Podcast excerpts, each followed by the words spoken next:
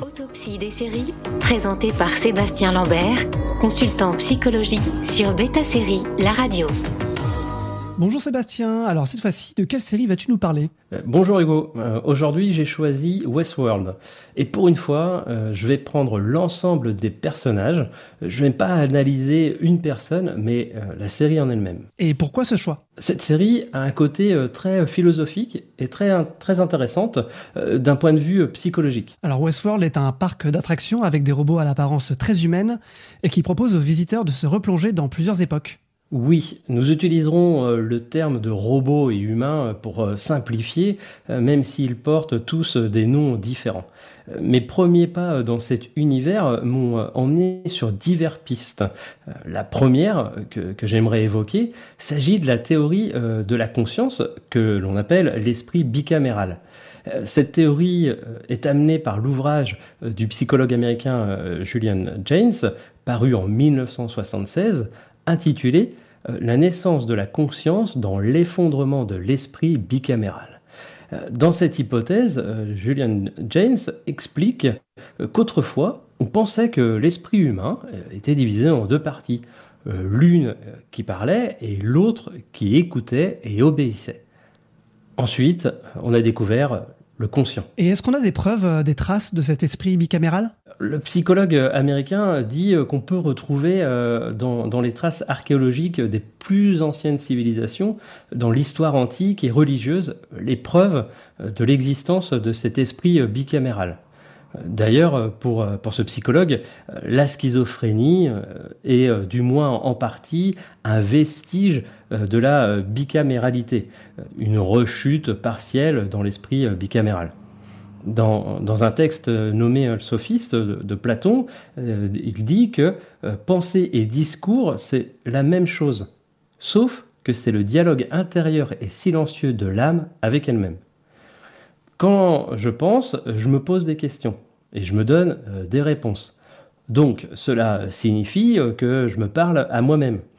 Dans cet exemple, euh, on n'est pas loin de la théorie de l'esprit bicaméral, car une partie de moi s'exprime et une autre partie écoute. Les autres, qui sont donc les, les robots représentant les êtres bicaméraux dans cette série, alors, vrai euh, ou faux, la théorie euh, de l'esprit bicaméral, je ne saurais euh, pas trancher. Mais cette hypothèse, même controversée, prend du sens dans Westworld. Et puis il y a quelque chose d'étrange dans cette série. Les robots recommencent leur journée. Ne serait-ce pas là un clin d'œil à l'éternel recommencement? Oui, d'ailleurs, en voyant cela, j'ai pensé à l'Ouroboros, le serpent ou le dragon qui se mord la queue. Il est l'emblème de l'éternel retour et du caractère euh, cyclique du temps. Et pourquoi tu nous parles de ça? Tu veux nous proposer un retour dans le pays de la psychologie? Exactement. Vous savez sûrement qu'en psychologie, il y a plusieurs courants. Le plus connu, euh, bien évidemment, est le freudien. Mais pour moi, il y a un autre psychiatre que j'aime tout particulièrement. Il s'agit de Jung. Jung était un élève euh, d'Eugène Bleuler. C'est à cette époque qu'il découvrit les travaux de Freud. Et à l'initiative de celui-ci, ils se rencontrent en 1907 et vont correspondre jusqu'en 1914, époque de leur mésentente. C'est donc à Jung que nous devons la psychologie analytique. Contrairement à Freud, euh, Jung pense que nous possédons euh, deux inconscients. L'un individuel, où parlent nos névroses et conflits personnels, et l'autre collectif, qui nous raconte une histoire universelle peuplée de héros et de symboles euh, communs à toute l'humanité. Et c'est là que le symbole de l'éternel recommencement, représenté par euh, l'Ouroboros, prend sa place, c'est ça? Oui, il faut savoir que les symboles sont des thèmes euh, couramment euh, abordés euh, dans le travail de Jung. Euh, Pour lui, dans l'image de l'Ouroboros, se trouve l'idée euh, de se dévorer soi-même et de se réincarner physiquement sous un nouveau jour. Dans la série, nous voyons bien que les robots euh, qui euh, naissent de nouveau voient leur journée comme un nouveau jour.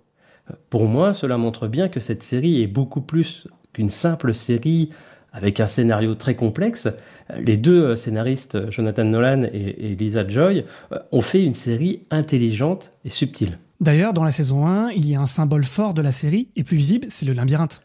Oui, en thérapie, le, le labyrinthe permet d'accéder à son monde intérieur. c'est une forme d'introspection qui nous confronte à notre part d'ombre, notre côté obscur. En, psychologie, euh, le labyrinthe représente le processus euh, d'individuation, euh, qui est un concept clé de la psychologie analytique de Jung. L'individuation est, je cite, le processus de distinction d'un individu des autres de la même espèce ou du groupe de la société dont il fait partie. Et est-ce que le labyrinthe a la même signification en psychanalyse? Pas vraiment. En psychanalyse, l'inconscient est très souvent symbolisé par le labyrinthe, qui est le méandre de la pensée. On le retrouve euh, dans la mythologie grecque, qui est un palais construit par Dédale, où Thésée tua le Minotaure et pu s'échapper du labyrinthe grâce à Ariane. Je vous parle de ça euh, car en psychanalyse, le Minotaure représente les interdits moraux, le labyrinthe euh, est le centre euh, d'un lieu complexe destiné à cacher une réalité honteuse, et pour le fil d'Ariane, bah, il symbolise la ligne de conduite que l'on suit pour accomplir son destin. Alors, l'homme en noir dans la série pourrait être Thésée, celui qui cherche à rentrer dans le labyrinthe? Le parc est ici comme un labyrinthe et l'homme en noir, en découvrant le scalp d'un robot, en a trouvé le plan. L'homme en noir, euh, qui, euh, nous l'apprendrons, euh, s'appelle William, pense que le créateur originel du parc a caché des secrets un peu partout avant de mourir, 34 ans plus tôt. L'objectif de William est de découvrir de quel secret il s'agit. Si nous reprenons l'histoire de Thésée, il faut se rappeler qu'il n'était plus le même homme à la sortie du labyrinthe que lorsqu'il est rentré. Et ne serait-ce pas là une métaphore des réalisateurs pour nous montrer que l'homme en noir rentre dans le processus d'individuation, comme tu nous l'expliquais tout à l'heure Effectivement, on, voit bien son changement quand on avance dans la série. Elle nous montre un William jeune à l'époque, hein, où il était vice-président exécutif chez Delos, et le William vieux, où il était actionnaire euh, majoritaire de Westworld. Même si on apprend que le labyrinthe n'était qu'un jeu d'enfant, j'aimerais euh, creuser euh, tout ça auprès des créateurs de la série. Delos, c'est le nom de la société qui gère le parc d'attractions. Sais-tu pourquoi ils l'ont appelé comme ça? Peut-être euh, fait-elle écho à l'île grecque où les Athéniens purifièrent solennellement l'île, l'île où il est désormais interdit d'y naître et d'y mourir, comme à Westworld à ses débuts. Là aussi, ça demande réflexion. Restons dans la saison 1. Plusieurs robots montrent des signes de dysfonctionnement dans leur comportement. Qu'as-tu à nous dire sur ce sujet? Bernard Love, directeur de la programmation, relie euh, ces bugs à la nouvelle mise à jour Rêverie euh, du docteur Robert Ford, fondateur et directeur du parc. Euh, nous voyons dans l'épisode 7 la dangerosité de ces rêveries. Mais dans notre vie de tous les jours, les rêveries existent-elles ou sont-elles euh, l'imagination débordante des créateurs euh, de cette série? Et c'est quoi exactement une rêverie? Certains pensent qu'une rêverie est un état d'être. On est perdu dans ses pensées comme une sorte de rêve éveillé. Et cette version serait finalement beaucoup plus rassurante euh, que la version Westworld. Mais il y a une part de vrai dans la série.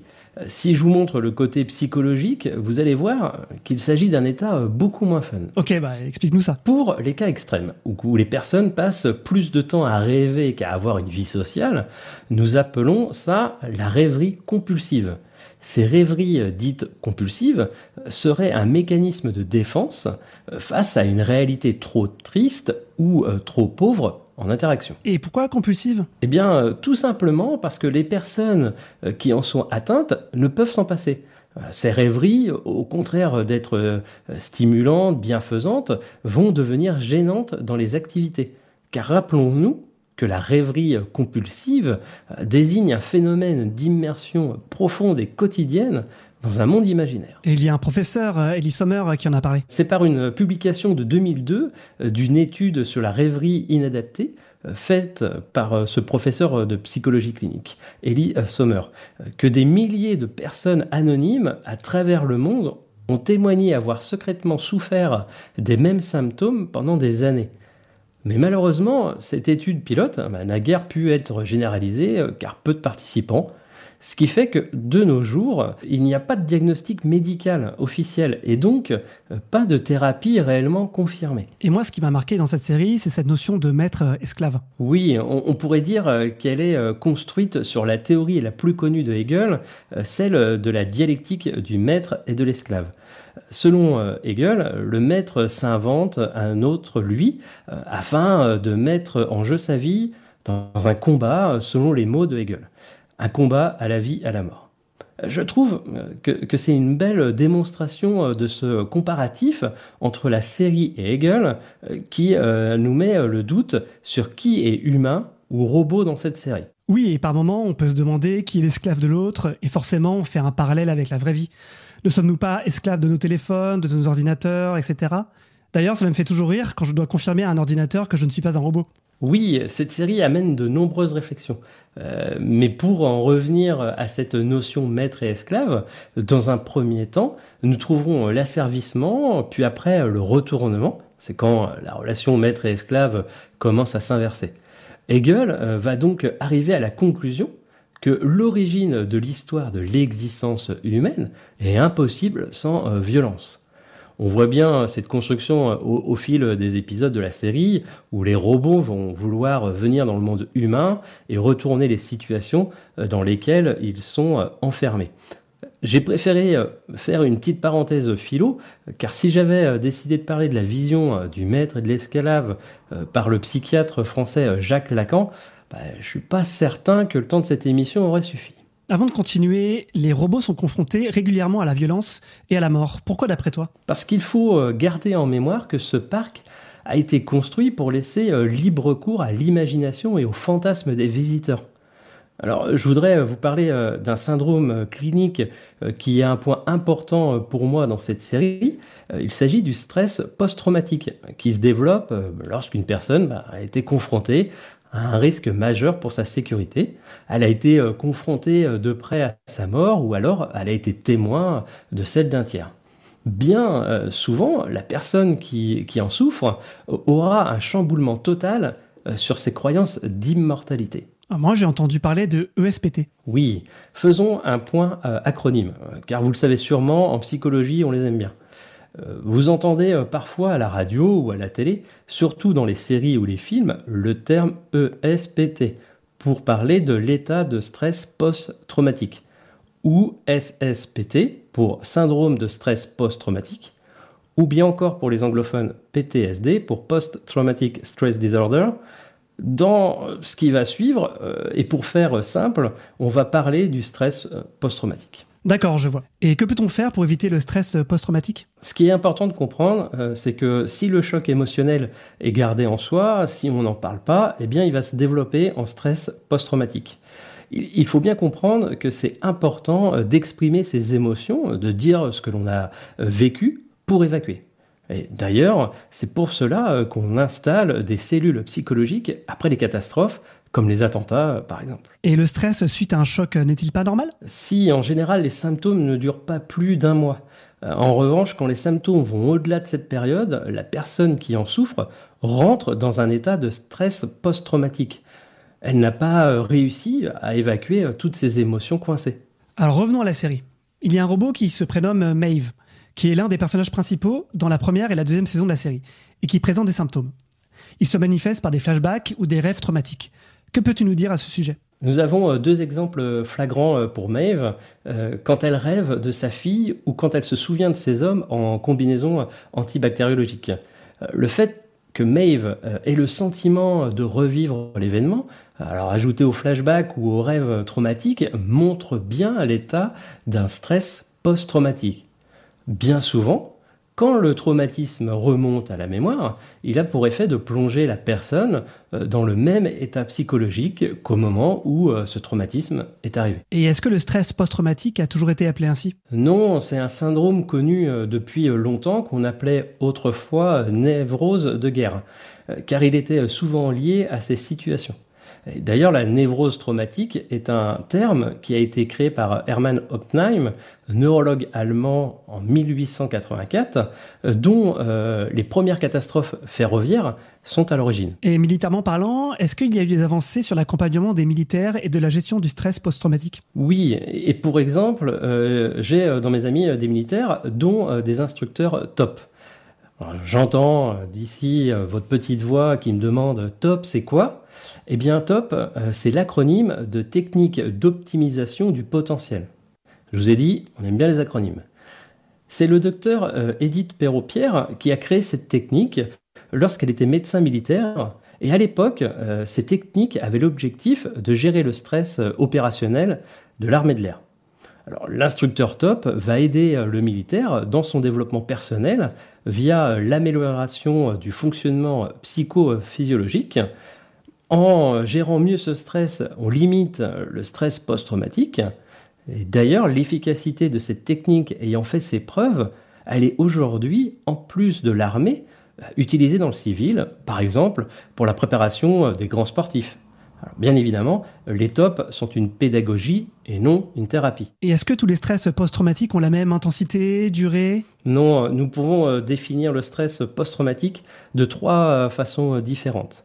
Euh, aigu, que l'on utilise quand les symptômes durent moins de trois mois, chronique, quand les symptômes durent trois mois et plus, et avec survenu différé euh, quand six mois se sont écoulés entre le choc et les symptômes. Et concernant les symptômes, euh, ce sont toujours les mêmes? En fait, il y a trois grands groupes de symptômes liés au stress post-traumatique, qui sont le syndrome de reviviscence, on peut dire que euh, c'est euh, la mémoire traumatique. Elle apparaît euh, sous forme de cauchemar la nuit et de flashback le jour. Le syndrome d'évitement, c'est quand la personne va alors éviter toutes les situations qui réactivent l'angoisse. Cela peut même être ses propres pensées. La personne va alors être dans un monde imaginaire, voire dans l'amnésie de l'événement traumatique, ce qui entraîne un repli sur soi. Le syndrome d'hyperactivité neurovégétative, ce sont des signes d'hypervigilance ou d'état d'alerte quasi permanente. On le remarque par les troubles de l'attention et de la concentration, des réactions de sursaut ou une grande irritabilité, une hypersensibilité, ou enfin un sentiment de profonde fatigue euh, physique ou euh, psychique. Et si on te demandait d'intervenir pour voir l'état psychologique de Maeve et dans lequel des trois grands groupes de symptômes elle se trouve, tu dirais quoi? Je dirais euh, sûrement euh, qu'elle est dans un état de stress post-traumatique avec euh, le syndrome de reviviscence, avec ses flashbacks récurrents. Alors pour terminer, tu voulais nous présenter un test certes non psychologique mais plutôt pragmatique que l'on entend souvent dans cette série. Oui, il s'agit du test de Turing développé par le mathématicien du même nom en 1950. Ce test est un exercice euh, d'intelligence pour les machines. On peut dire le début de l'intelligence artificielle. Dans le milieu de l'intelligence artificielle, le, test de Turing a été euh, très décrié. Mais aujourd'hui encore, après 70 euh, ans, il continue à faire parler de lui. Pourquoi je voulais vous parler de ce test? Tout simplement pour faire un clin d'œil à nos auditeurs cinéphiles. Au départ, Turing, euh, lors de sa publication en 1950, appelait cette expérience jeu de l'imitation. Et cette expérience a changé de nom, elle est devenue le test de Turing, apparemment grâce aux nouvelles de l'écrivain de science-fiction Arthur Charles Clarke, dont a été tiré le film 2001, L'Odyssée de l'espace. Eh bien, merci Sébastien pour cette analyse et rendez-vous le mois prochain pour une nouvelle autopsie des séries. Merci à toi Hugo et on se dit à la prochaine émission. Autopsie des séries, présentée par Sébastien Lambert, consultant psychologie sur Beta Série, la radio.